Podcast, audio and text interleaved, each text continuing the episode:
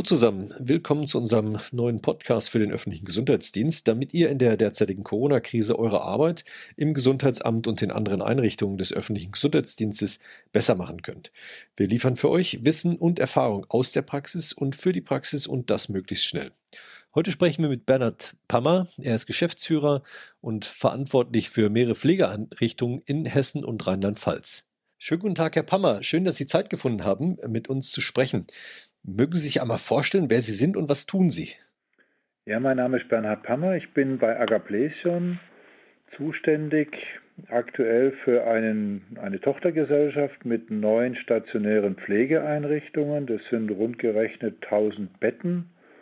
Hier hauptsächlich Schwerpunkt Südhessen, Rheinland-Pfalz. Darüber hinaus für einen größeren ambulanten Pflegedienst in München mit rund 130 Mitarbeitern und in der derzeitigen Corona-Krise, wenn ich das mal so nennen darf, Mitglied des zentralen Krisenstabes auf Konzernebene und auch gleichzeitig Leiter des Stabes für alle Wohn- und Pflegeeinrichtungen des Konzerns in ganz Deutschland.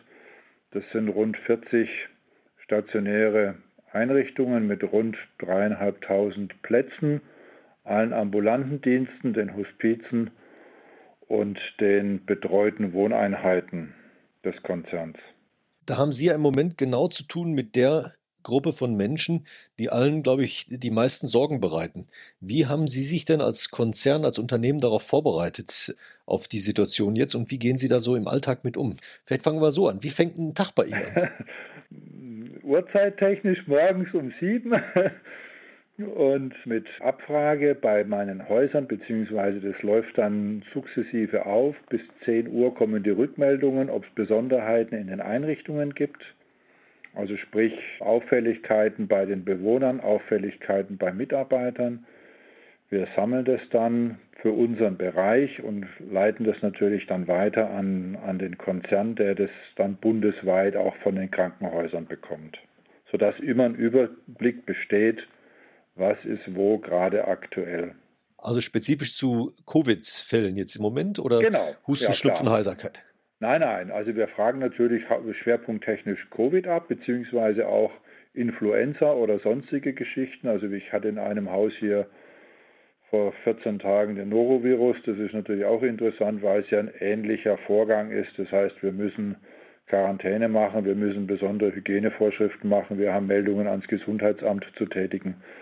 Also insofern ist das nichts wesentlich anderes oder Neues für uns. Und Sie arbeiten da so richtig in einem Krisenstab, ja? Sie haben da eigene Strukturen aufgebaut, jetzt speziell für diese Situation?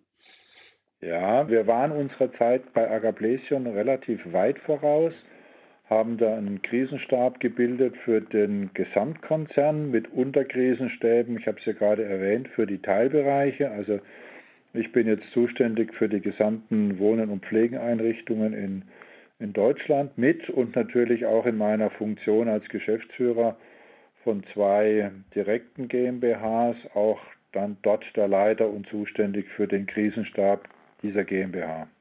Dafür wirken Sie jetzt hier am Telefon aber noch sehr ruhig. Naja, ich kann mal dazu sagen, wir haben aktuell bis auf ein Haus gesehen keine Infektionen. Für den Konzern mit seinen 40 Einrichtungen halte ich das schon sehr für sehr positiv. Glaube ich, spricht auch dafür, dass wir relativ frühzeitig reagiert haben, entsprechende Maßnahmen ergriffen haben. Und das freut uns natürlich ganz besonders. Man kann ich auch relativ entspannt sein. Ich habe natürlich auch entsprechende Mitarbeiter aber ein bisschen auch persönliche Erfahrung. Ich war früher auch im Katastrophenschutz tätig, insofern ein bisschen Übung ist auch dabei.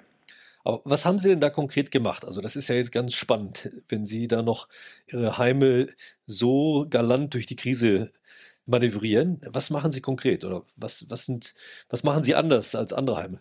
Na, das weiß ich nicht, ob wir es anders machen, aber vielleicht haben wir auch ein bisschen Glück dabei, wahrscheinlich auch. Aber wir waren sehr frühzeitig, haben wir Maßnahmen ergriffen. Das heißt, wir haben Besucher Stopp schon ausgesprochen. Da war es manchmal noch in der Diskussion, da waren wir vielleicht ein bisschen zu früh, aber wir haben Verständnis bekommen von den Bewohnern, wir haben äh, Verständnis bekommen von den meisten der Angehörigen, dass ja sie mit einem Besuchsstopp ihre Lieben schützen. Wir haben relativ schnell auch dank unserer zentralen äh, Lieferstelle oder unseres Zentraleinkaufes unsere Mitarbeiter mit MNS ausgestattet, um sagen wir, unsere Bewohner damit zu schützen. Man selber schützt sich ja damit nicht, aber die Bewohner. Wir haben strenge oder ausgearbeitete Hygienerichtlinien erlassen. Wir haben genau die Verfahren definiert, wann ist was zu tun und ich denke, da halten wir uns weitgehend dran. Insofern kann man sagen, sind wir in der Zwischenzeit ein gut eingespieltes Team und mit gut eingespielten Einrichtungen.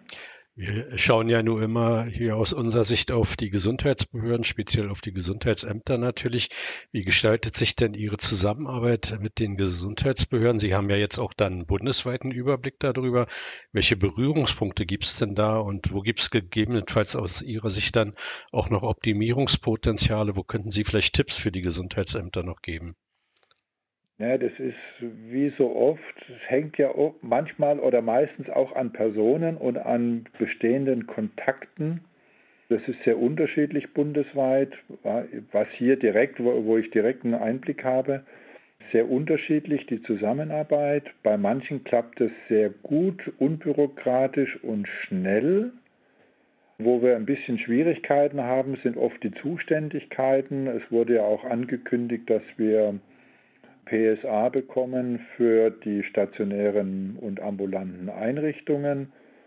Da ist immer nicht klar, geht es über die Gesundheitsämter, geht es über die Landratsämter, geht es über irgendwelche Kommunen, geht es über irgendwelche Krankenhäuser. Das gestaltet sich ja von Bundesland zu Bundesland, von Regierungspräsidium zu Regierungspräsidium völlig unterschiedlich. Ähm, da ist auch schwierig, irgendwelche kompetenten Stellen zu bekommen. Das ist das eine, was ich vielleicht anmerken möchte. Sollte man für die Zukunft vielleicht ein bisschen vereinheitlichen oder anders regeln. Das zweite ist auch das Thema, wie wird mit Testungen umgegangen. Da gibt es auch eigentlich pro Gesundheitsamt völlig unterschiedliche Vorgehensweisen.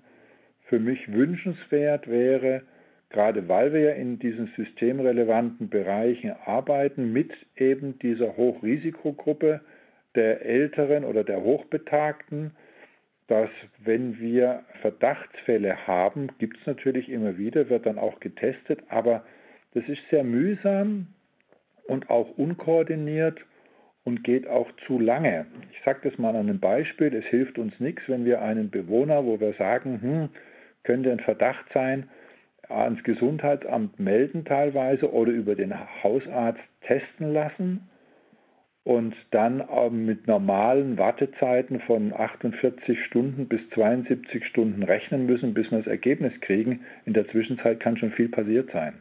Und da wünsche ich mir einfach, dass wir vielleicht bei den Testungen ein bisschen priorisiert werden, was die Untersuchung und das Ergebnis angeht. Und dann auch flächendeckend in den Einrichtungen nicht nur der Bewohner, sondern vielleicht auch mal, wir haben auch festgestellte Fälle in einem Haus, dass man dann alle Mitbewohner testet und auch die Mitarbeiter testet. Was mich nochmal interessiert, Sie haben vorhin angesprochen, dass Sie im Krisenstab schon zusammenarbeiten. Wie haben Sie den aufgestellt? Also wie haben Sie den organisiert für Ihren Bereich? Arbeiten Sie da auch in verschiedenen Funktionen? Wie oft trifft er sich und wie ist da Ihre Arbeitsweise? Wenn Sie den Krisenstab jetzt von Agaplesion vom Konzern an, ansprechen, ist es ganz normal, wie es im Cutschutz ist. Und bei uns, wir haben es runtergebrochen, genauso identisch von S1 bis S6 mit einem Krisenstabsleiter, mit entsprechendem Unterbau, besetzt natürlich mit entsprechenden Personen, Namen und Vertretungen, damit auch beim Ausfall oder man ist nicht immer sieben Tage die Woche durchgängig erreichbar, hat auch mal ein paar Tage vielleicht frei und ist nicht direkt vor Ort eingebunden ins Geschehen, damit es einfach weiterlaufen kann. Also der arbeitet sozusagen als auf einer übergeordneten Ebene und ist der Ansprechpartner für alle Bereiche, die sich mit Fragen dann an ihn wenden. Also bei mir gibt es vier Ebenen. Es gibt einmal den zentralen Krisenstab des Konzerns bei Agaplesion.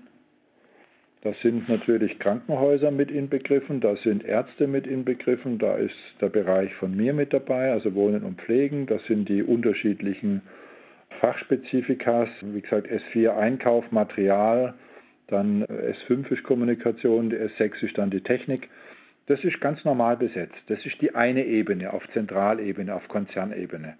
Darunter haben wir einen Krisenstab gebildet hier, der, der ist zuständig für alle Altenhilfeeinrichtungen, also wir nennen das bei uns Wohnen- und Pflegeeinrichtungen für ganz Deutschland, auch wieder aber unterschiedlich besetzt. Und ich habe dann hier für den Bereich, wo ich als Geschäftsführer zuständig bin, für meine neuen stationären Pflegeeinrichtungen nochmal einen eigenen Krisenstab, der manchmal personenidentisch ist und wir haben natürlich in den einzelnen Einrichtungen auch nochmal eine Art Krisenstab, der sich aber dann aus den Leitungskräften in der jeweiligen Einrichtung zusammensetzt. Also sprich Einrichtungsleiter, Pflegedienstleitung, vielleicht noch eine Hygienebeauftragte plus den wahrscheinlich den Hausmeister oder Haustechniker. Also völlig auch da wieder aufgestellt wie im Katastrophenschutz üblich von S1 bis S6. Also schon eine straffe Krisenorganisation über den Gesamtkonzern hinweg.